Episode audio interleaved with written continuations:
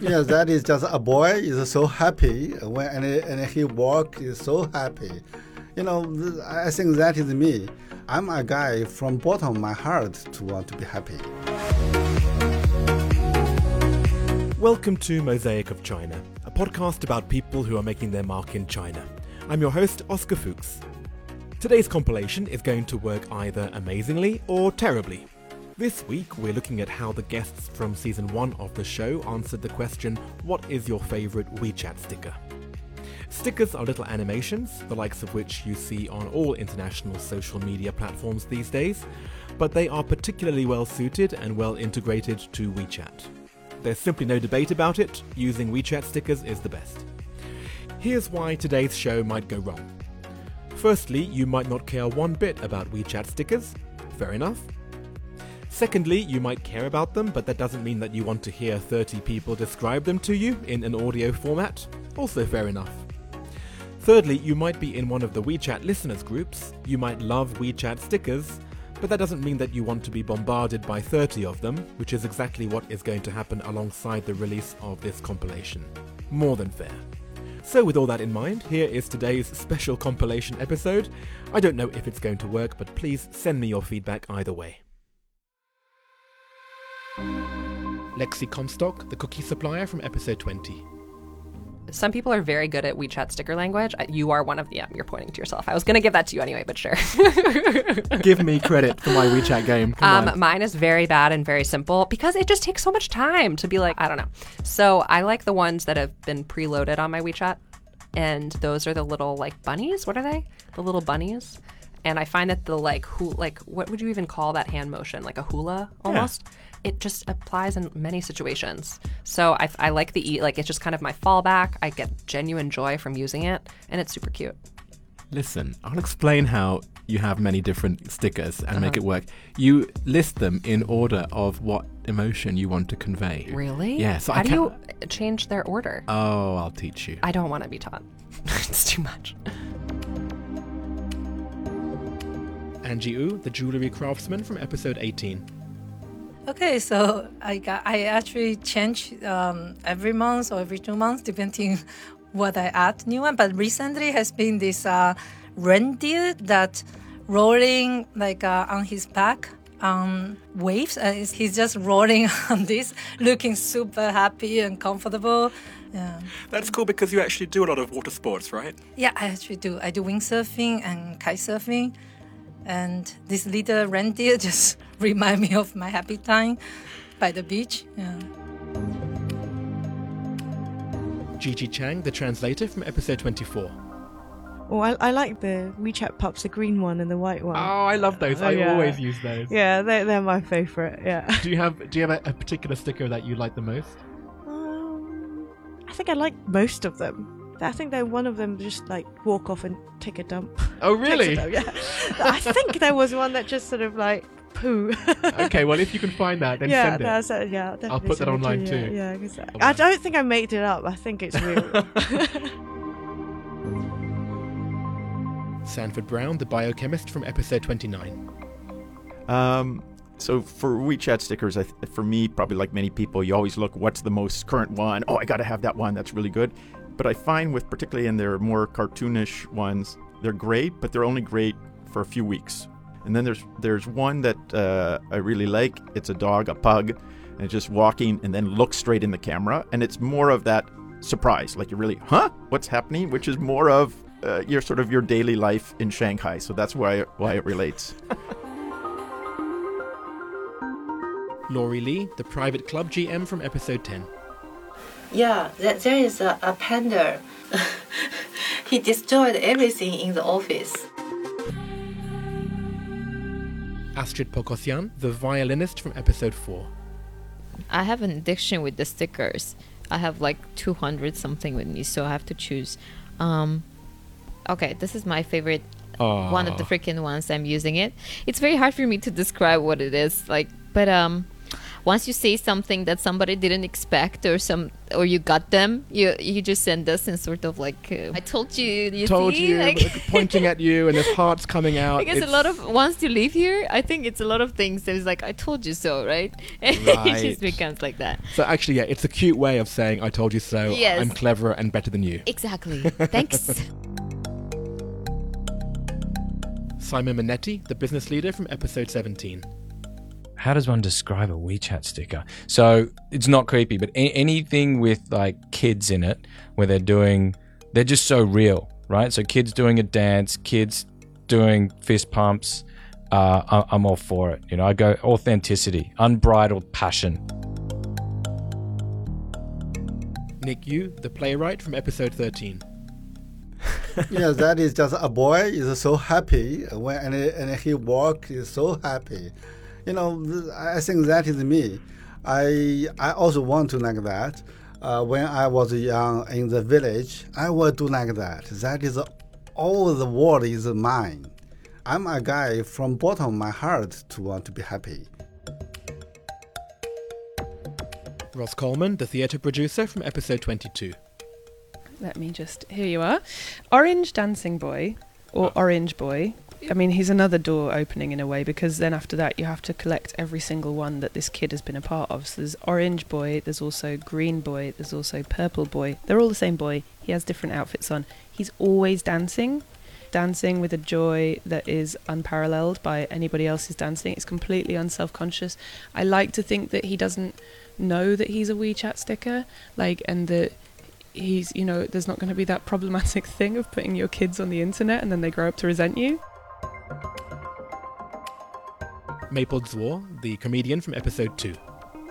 樱桃小丸子 like a Japanese cartoon. And then she's so happy and innocent, and she has a happy family as well. And I think I just, I want to be her, but I can't be her. Yeah, you know. But I like her. She just like so happy and didn't think about anything. I have so much dark side in my childhood, Right. but hers doesn't. So I want to, my daughter maybe, gonna grow up like that. Greg Nance, the ultramarathon athlete from episode 23. Yes, my two favorite WeChat stickers. One is Derek Zoolander, um, and he's dancing with his friends in his open air Jeep. And that's from one of my favorite movies, Zoolander. Uh, and the second is uh, the rapper Drake. He's got a, a song called Hotline Bling where he does this kind of fun dance. And uh, there's a sticker where he's actually playing Fruit Ninja, which is fantastic. So, Thank you. That's going on social media afterwards. um, Sabrina Chun, the dance program curator from episode 26.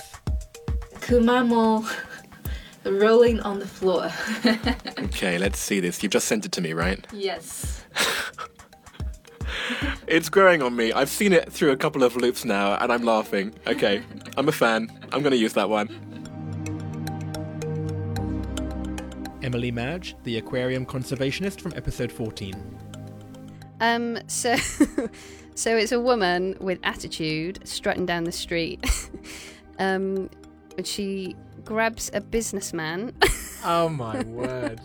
it sounds really random. I don't know how to describe it. How would you describe it? That's how it looks. I'm actually, um, I'm a little bit embarrassed. Am I going red?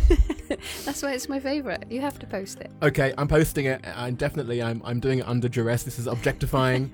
I am completely scandalized by this one. Okay, I'm sorry to put you in that position. It's, it's very funny. Jorge Lucio, the marketer for Sprite from episode 5.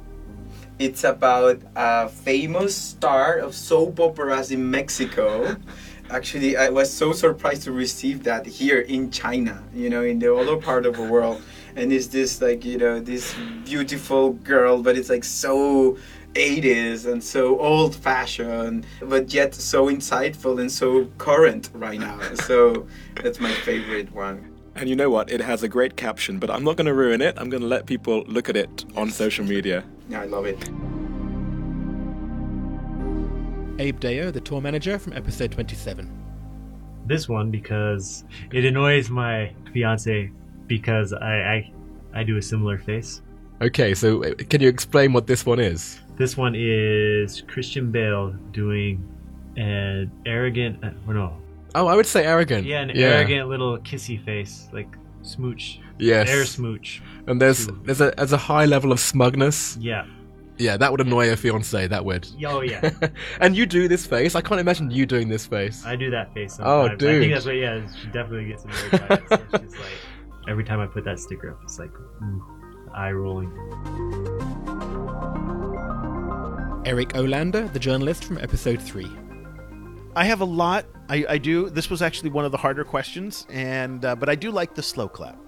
So I've got a couple slow clap stickers, and uh, just just to make fun of my friends who are, you know, either expressing pride or expressing something, and you're just you, you kind of give them a slow clap, which is uh, so yeah. So I'll say the slow clap. Lizanthia Taylor, the pain expert from episode 28. My favourite WeChat sticker is Tina Fey, Liz Lemon, high fiving herself. Excellent. I know the one. I must use that one quite a lot as well.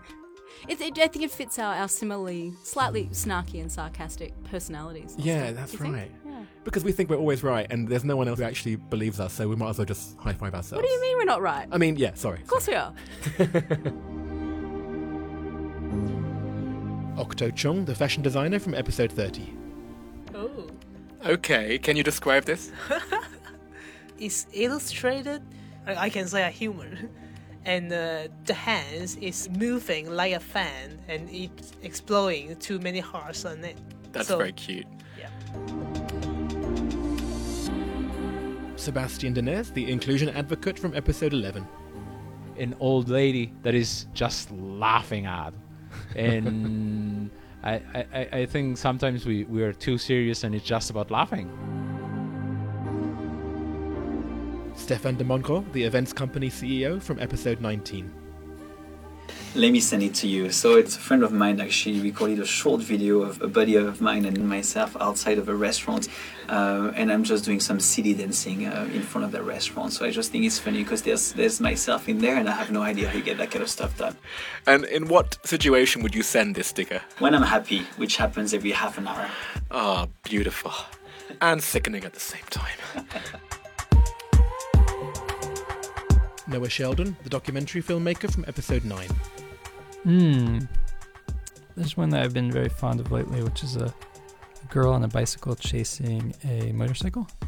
And what in what context do you do you use that? Like when you're running late or More like um, doing something impossible. Like we can, yeah, we can do it. Like, Th- I'm also is- very fond of the boy with the lar- extremely large comb, slowly combing his hair. Philippe Gas, the Disney Resort CEO from episode 1. I have a couple, but the one I use a lot is a little uh, baby chicken that looks very grumpy and has a cigarette in his mouth. And that's the way I look and I sound, I think, on Mondays. so typically, I send that to anybody who's talking to me on Mondays. That's the face I make because you represent my mood, really my mood. Gina Lee, the Invention Company CEO from episode 6. It's a Super Mario shaking his head as a super rock star. If I want to cheer people up and then like bring back some energy, I just do that. Like every time I look at it, I just want to do the same. Srinivas Yanamandra, the compliance leader from episode 15. The WeChat sticker is a cute little girl, and she ex- gives a kind of uh, a weird expression, like a "oops" kind of a thing, uh, and that is the most needed in a kind of a messaging platforms, especially uh, when you do those silly mistakes. Actually, This is actually one of my favorites too. Is it? yeah, she has such a unique way of contorting her face. Yes, yes. Yael Frajun, the historical researcher from episode 12. So I sent you uh, the sticker Oh, of yes. Gal Gadot, and um, when she is excited about something, I find myself using that a lot uh, in China because again, there's so many new things happening all the time, you know, and so um, I'm excited a lot about uh, daily life in China, and well, it's Gal Gadot, so of course, you know. Michael Z, the Instagram influencer from episode 7. My favorite WeChat sticker is this little girl that's saying bye. Um, it is the perfect way to end a conversation. I'm looking at it now. Yes, you know who this is, right? This is I, I know I know she's famous for something, but I don't know what. this is Honey Boo Boo. Oh, that's it, Honey Boo Boo, yeah. Vivu, the fitness community leader from episode 8. Um, gosh, people are going to hate me when I say this, but um, I actually don't use WeChat stickers. um, Get out. No, honestly, which is awful. I'll talk about my most used emoji, Okay. but it's um, it's actually the cleaver, so the knife. And don't think that I'm a serial killer, but I, I actually use it in a tongue-in-cheek kind of way. So I use the phrase "or else," and then I'll throw in like three cleavers. So you know, and then this will just be in a regular like social context where I'll see you tomorrow, or else. Okay, it's not a sticker, but I do like it. So I'll let this pass just. But I am quite scared of you when you say that too. Tom Barker, the diplomat from episode 25. So unfortunately, I don't use stickers. Um, can you imagine a 65 year old ambassador trying to navigate which is the appropriate emoji? Do you use waving cornfield or do you use a hot dog in this? aubergine, aubergine, aubergine. Well done for making it through. You have reached the end of today's compilation. Hope to see you again next time. I think the topic will be equally as polarizing since we'll be looking at the guests' favorite places to hang out in China. And since most of the guests from season 1 were based in Shanghai, this gives us a chance to alienate not just those of you listening outside of China, but even within China who are based elsewhere. What a great idea this was. Thank you very much. Thank you. Thank you so much. Thank you too. Thank you very much. Thank you. Thank you again. Thank you so much. Great, thank you. My pleasure too. Thank you very much. Thank you. Thank you. Thank you. Thank you so much. Thank you for having me. Awesome. Thank you. Thank you. Thank you. Thanks for having me. Thank you for having me. Thank you so much for having me. Thank you for having me. Oh, thank you. Thank you very much. Thank you. Great to see you too. Thank you so much.